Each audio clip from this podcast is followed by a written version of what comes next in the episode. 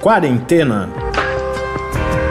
Resumo diário de notícias, pesquisas e as principais orientações sobre a Covid-19.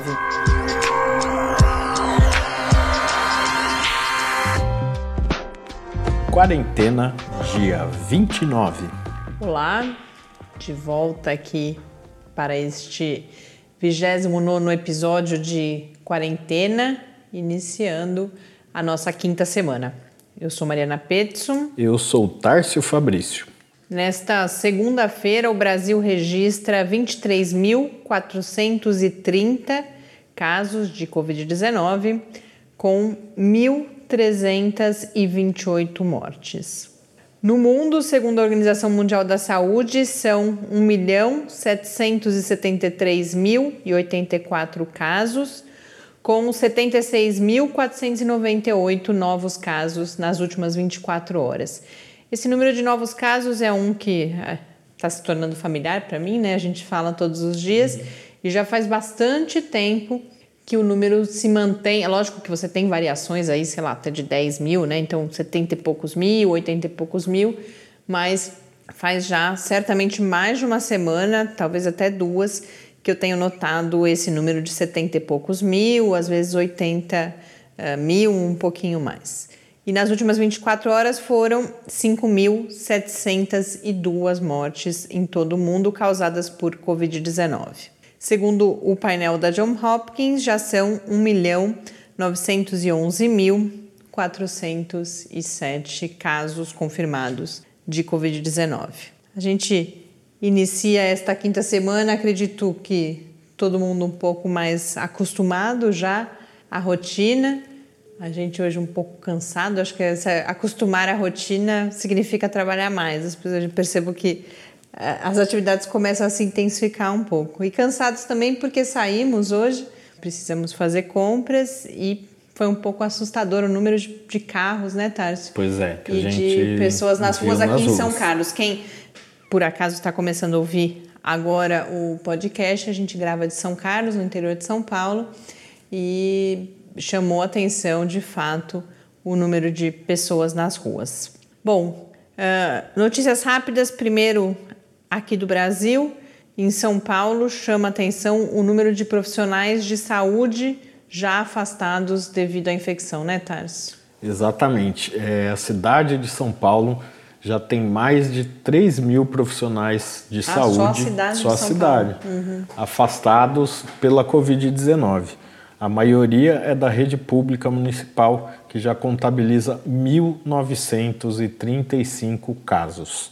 Isso é dá, dá um pouco a dimensão com o que a gente está lidando, né? Se tem um número tão grande de profissionais de saúde que apesar de estarem na linha de frente, tomam cuidado, sabem como que deve ser feito esse trabalho junto com os pacientes.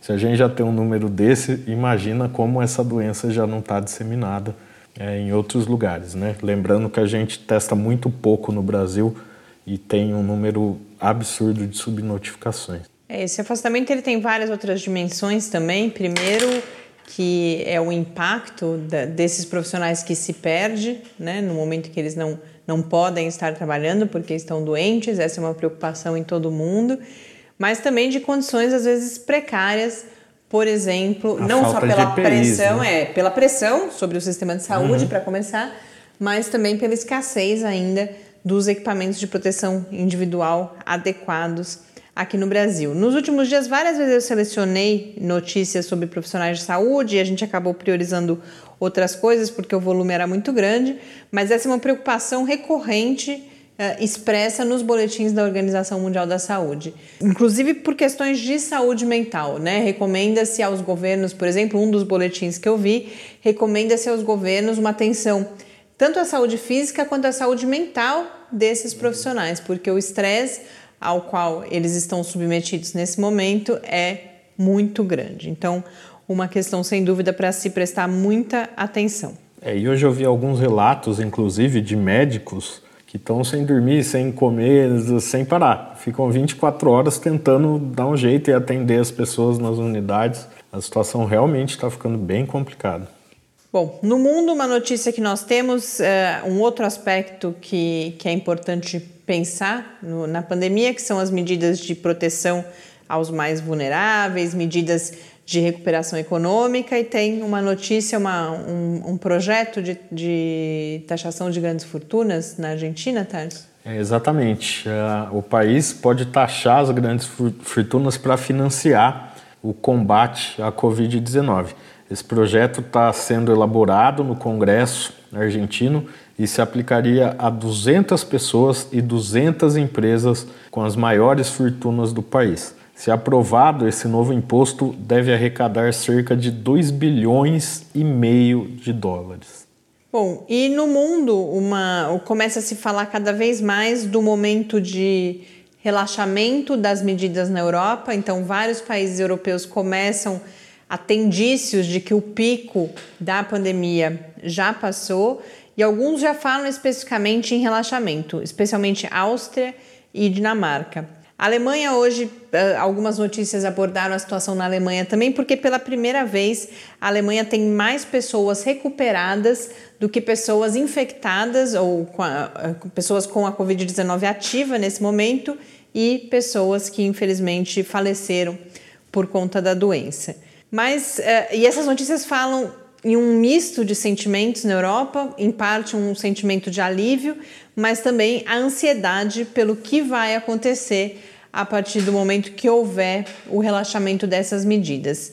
E para a gente ter aqui no Brasil uma dimensão do que ainda temos pela frente, quando eles falam em medidas de relaxamento, são medidas que até com podem começar nos próximos dias, mas que quando eles estão falando de relaxar é em meados de maio.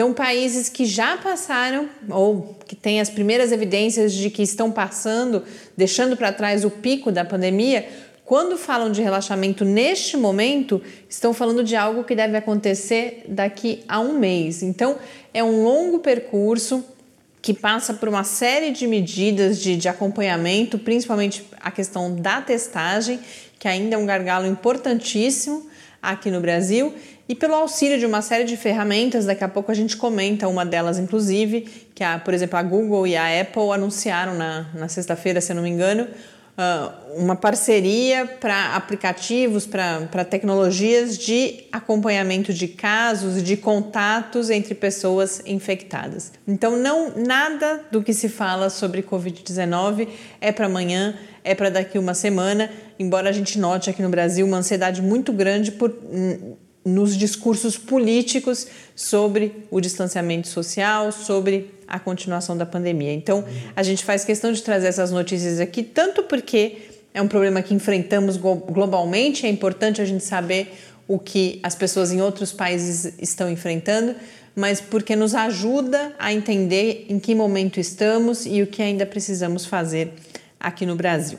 Em relação ao mundo, a Organização Mundial da Saúde, no seu relato de situação de hoje, destaca um tema que coincidentemente eu já tinha selecionado para falar aqui, porque várias notícias e inclusive artigos uh, de, de, artigos em revistas científicas, não em revistas científicas, porque são preprints, mas artigos de especialistas uh, com o mesmo recado que a Organização Mundial da Saúde traz, que é cuidado com a associação que foi feita ou que foi sugerida entre a vacinação com a vacina BCG, que é uma vacina contra a tuberculose, e a proteção contra a Covid-19. Algumas, alguns dias, já um pouco mais de uma semana, a gente comentou esse primeiro estudo que fazia uma. Uma correlação, né? Uma correlação, é um estudo que eles chamam de ecológico, né? Então, não é que você vai fazer um, um estudo que é chamado randomizado, estudo clínico. Você pega os dados de uma determinada população e, e tenta encontrar dados, tenta achar o que se relaciona com o que.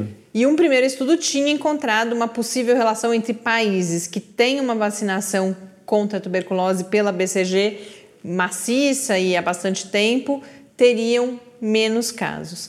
Mas esse, esse, depois disso vieram, uh, acho que mais, a gente teve mais dois estudos nesse sentido mas cada vez mais surgem uh, comentários dizendo cuidado. Não necessariamente dizendo que é algo para se jogar fora. Todos os que eu vi, pelo menos, falam: olha, tudo bem, levantou uma lebre, vamos investigar como a cloroquina, torcemos para que seja verdade. Mas uh, cautela em relação que isso, isso pode causar um falso sentimento, mais uma vez, é sempre a preocupação. Tomei a vacina, ah, então está resolvido. Não, e mais inclusive. do que isso, aí a preocupação aparece principalmente em relação aos governantes uhum. que podem usar isso ou podem achar que por isso podem relaxar outras medidas. Inclusive porque a vacinação uh, pela BCG ela é mais comum nos países menos desenvolvidos, porque são os países mais afetados pela mais tuberculose casos, né? infantil. Então, uh, o medo é que esses países relaxem medidas amparados nesse tipo de resultado. Então, um dos, então a Organização Mundial da Saúde faz esse alerta, mas eu vi um texto muito interessante também. Eu vi alguns, uh, três preprints, na verdade, só de hoje, é, recomendando cautela, e a Forbes traz um artigo de um especialista em tuberculose que vai levantar vários aspectos pelos quais a gente deve ter cautela em relação a, a esse vínculo entre BCG e proteção contra a Covid-19. Ele vai, esse artigo na Forbes, ele vai evidenciar as diferentes limitações desses estudos ditos ecológicos. Já são ao menos seis estudos ecológicos que foram publicados sobre a, a BCG. E aí uma limitação que ele alerta, é, ele alerta, por exemplo, esses estudos eles partem de dados agregados. O que quer dizer isso? Dados agregados por país, né? Qual, quais são os resultados na população de um determinado uh, país? E tiram conclusões, extrapolam as conclusões para o nível do indivíduo. E aí você pode ter alguns vieses. Outros vieses são em relação ao tempo, o momento em que esses dados foram coletados, que as infecções nesses países ainda eram baixas, mas em muitos desses países essas taxas cresceram nos dias subsequentes. O papel importante da subnotificação, porque estes países também são aqueles que estão realizando menos testes e, portanto, o número mais baixo de casos pode ser devido ao fato de que esses casos não estão sendo contabilizados e vários, eh, vários fatores que eles chamam de confounders em inglês, né? confundidores. Então, outras variáveis que podem estar ali que podem explicar esses números, mas que são esquecidas. Então, um exemplo, a questão da faixa etária. Ah, por que, que você tem menos casos com gravidade em determinados países? Pode ser por uma questão demográfica, de que aquele país tem uma população jovem maior. E, como a gente sabe, essa população jovem, em geral, apresenta uh, menos agravamento da infecção com a Covid-19. 19. Então essas são só algumas limitações, ele aparece, ele apresenta várias outras, é interessante inclusive para a gente aprender um pouco, quem não é da área, esses diferentes tipos de estudos que existem. Não significa, por exemplo, que os estudos ecológicos sejam descartáveis. Eles são importantes justamente para levantar aí uma bandeira e falar, olha, aqui pode haver alguma coisa importante.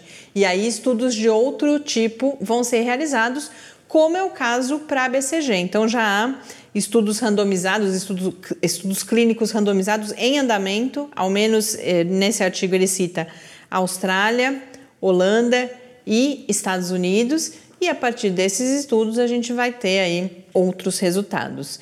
Mas, mais uma vez, cautela ao achar que, por exemplo, o Brasil é um dos países em que a vacinação por BCG é feita.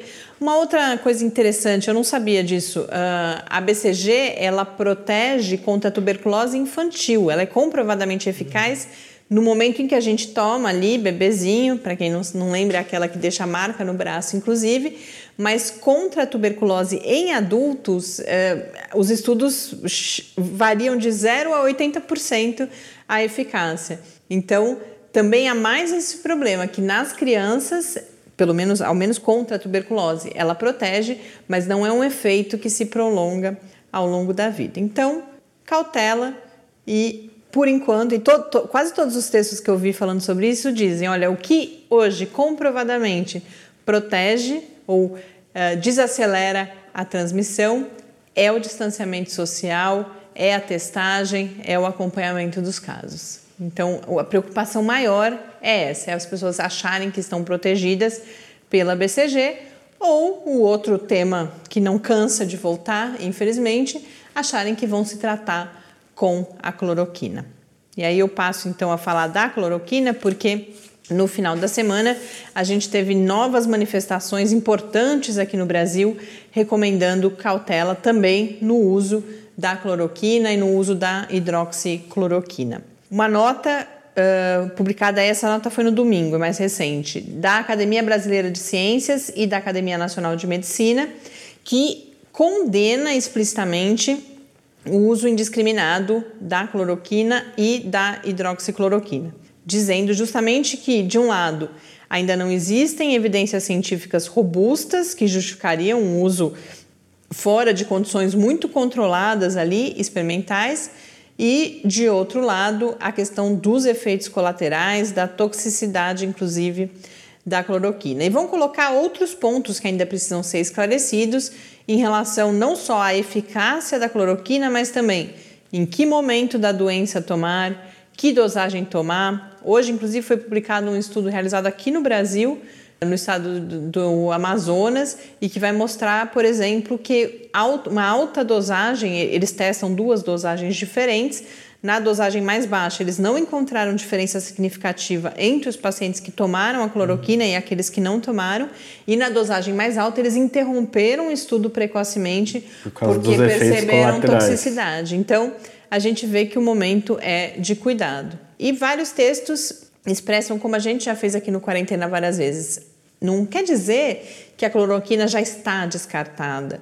Ela é um dos medicamentos que está sendo uh, testado.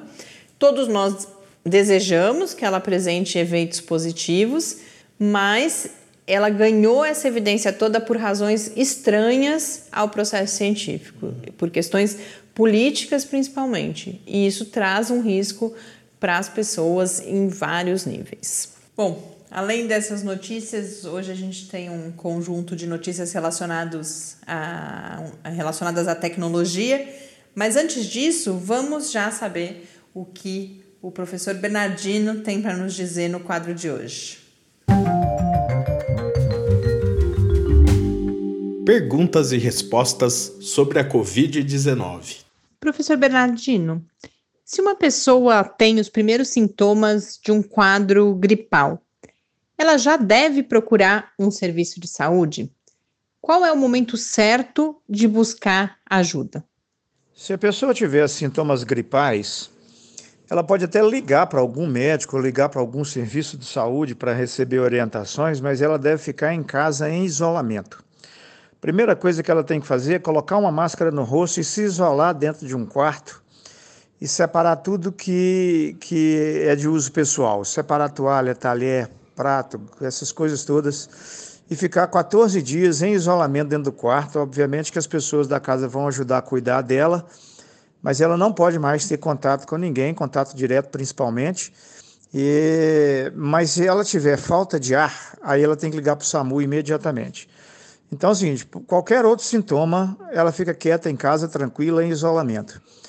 Mas sentiu dificuldade de respirar, esse é que é o sinal de alerta. Aí então ela liga para o SAMU, porque isso aí já caracteriza a situação como uma situação de emergência. Muito obrigada, professor Bernardino.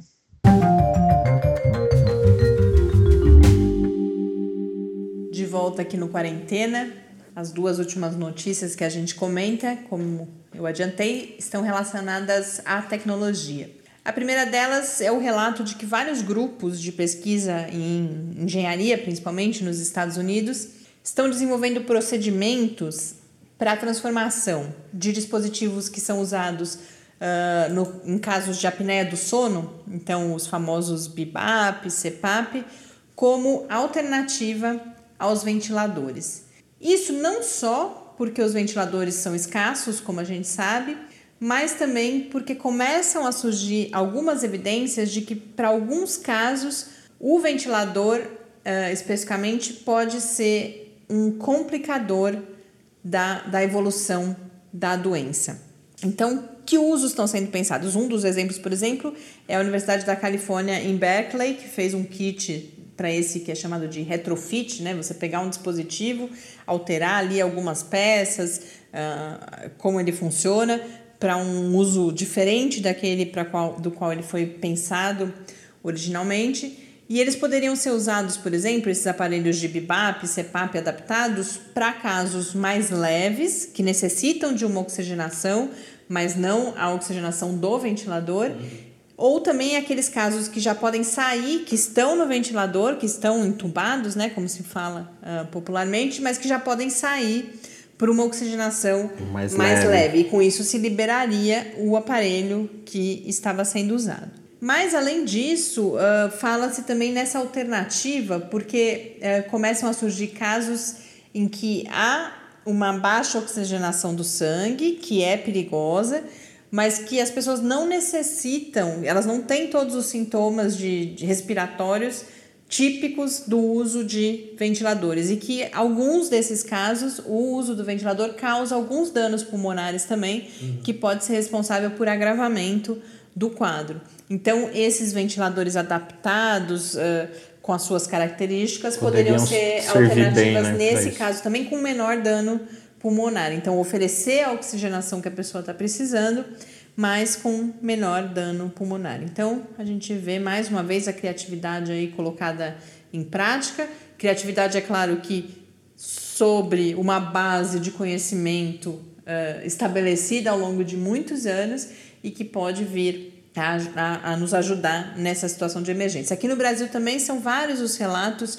de ventiladores de baixo custo, de alternativas que estão sendo pensadas para suprir essa alta demanda pelos respiradores. E a outra notícia uh, diz respeito ao, ao acompanhamento de casos com uso de tecnologias digitais, que a gente já falou aqui outras vezes no programa. Na sexta-feira, a Apple e a Google anunciaram uma, uma parceria mas antes disso, um pouco na contramão, aparentemente, aqui no Brasil, parece que não, isso não vai ser mais usado nacionalmente, né? Exatamente. Uma, parte, de, um tipo de, de ferramenta dessas não vai ser usado nacionalmente. É, exatamente, na contramão, como várias outras coisas que têm sido feitas aí, especialmente pelo governo federal. Existia um projeto para utilização em todo o território nacional de uma base de dados unificada de dados de celulares para monitorar o isolamento. E aí o uso desses dados ele foi suspenso a pedido do presidente Bolsonaro. É, o anúncio foi feito pelo ministro da Ciência, Tecnologia e Comunicações, o Marcos Pontes. Faltou inovações no nome do ministério. Ah, é, faltou é, inovações. É que cada vez eles colocam mais alguma coisa nesse ministério, né? E a utilização, então, desses dados para todo o território nacional foi adiada, segundo o ministro. Os estados podem continuar utilizando os dados, né, como alguns já vinham fazendo. É, São Paulo, a gente nos últimos dias reportou aqui. Pernambuco também foi é, o, o, primeiro estado né, a começar a utilizar. E eles poderão continuar utilizando mediante negociações diretas com as operadoras de telefonia. Bom, o anúncio da Apple e da Google está relacionado não ao monitoramento de isolamento, mas sim ao chamado tracking, né? É, a gente começou o episódio de hoje falando sobre o momento em que, por exemplo, a Europa vai sair uh, do, do lockdown, dessas medidas restritivas mais um, intensivas.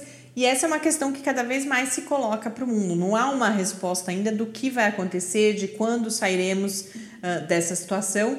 E isso depende em grande medida da capacidade de testagem e de monitoramento das pessoas que tiveram contato com uma pessoa que é identificada com Covid-19, porque aí você pode isolar só esse grupo de pessoas, não precisa fazer essas quarentenas mais disseminadas, que é o, o que nos é possível fazer nesse estágio uh, em que estamos. E aí a Apple e a Google anunciaram na sexta-feira, então, essa grande parceria para o desenvolvimento de um aplicativo desse que consegue identificar esses contatos. Por que, que, é importante o anúncio da parceria entre elas? Porque a gente já tem vários aplicativos destes uh, em uso no mundo, inclusive, mas são aplicativos que dependem, em grande medida, ao menos nas sociedades democráticas, uh, de um uso por um grande conjunto de pessoas, porque eles dependem que você conte para o aplicativo ou conte para sua organização, por exemplo, para o Ministério da Saúde, né, para alguma instituição de saúde que está gerenciando isso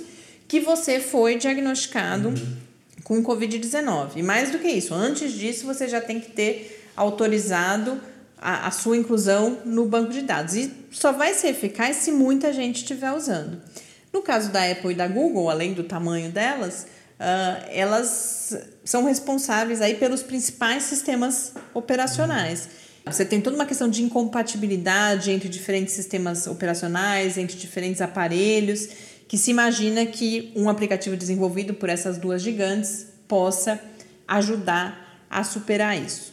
E além disso, eh, tem toda essa discussão, ela traz um potencial, mas ela traz toda uma preocupação com a privacidade. Inclusive, cada vez mais, ontem a gente falava dicas de o que os filósofos estão escrevendo neste momento, vários já começam a fazer uma reflexão que, que numa situação de emergência como essa, a gente tende a autorizar os governos a fazerem coisas que vão tornar o mundo menos democrático. A gente tem que estar atento a isso. E essa questão da, da, da, privacidade, do uso indiscriminado de dados é uma coisa importante. E esse aplicativo ele traz uma alternativa, porque ele não usa os dados de localização de celulares, por exemplo. Ele usa uma tecnologia baseada no Bluetooth, em que se eu estou perto de alguém, uh, os nossos celulares estão próximos, o meu celular está gerando um código que ele compartilha com esse outro celular e fica armazenado localmente nesse outro celular. Então você não tem, para começar, um grande banco de dados governamental com essa informação.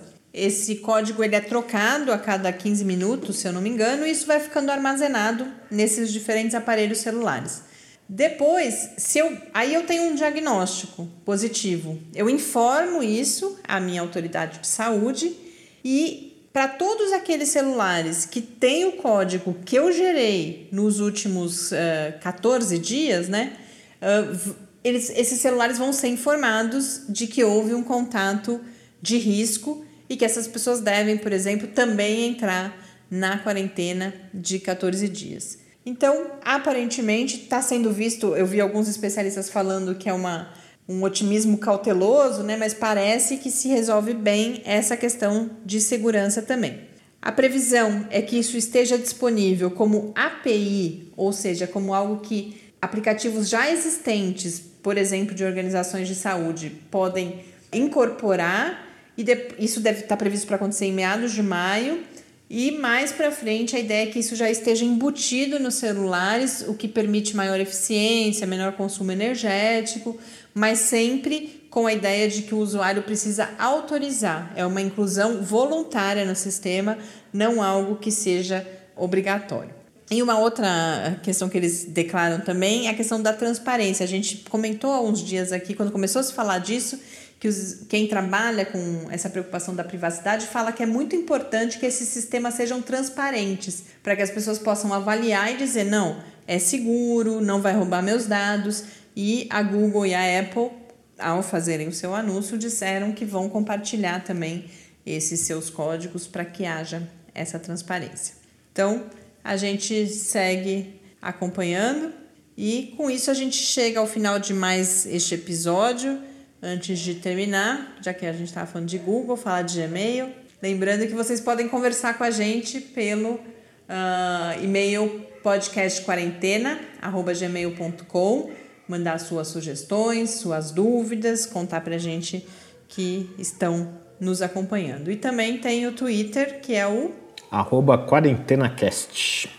Muito obrigada por mais um dia juntos e até o próximo dia de quarentena. Até amanhã e se puder, fique em casa.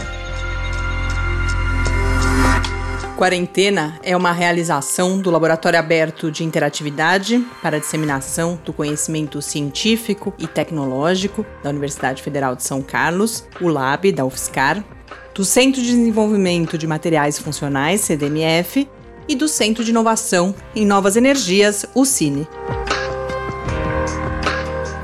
Pauta, produção e apresentação: Mariana Pezzo e Tárcio Fabrício. Arte e design de Henrique Mateus. Desenvolvimento web, Eduardo Martins. Edição de áudio, Lucas Stefanuto. Apoio Fundação de Amparo à Pesquisa do Estado de São Paulo.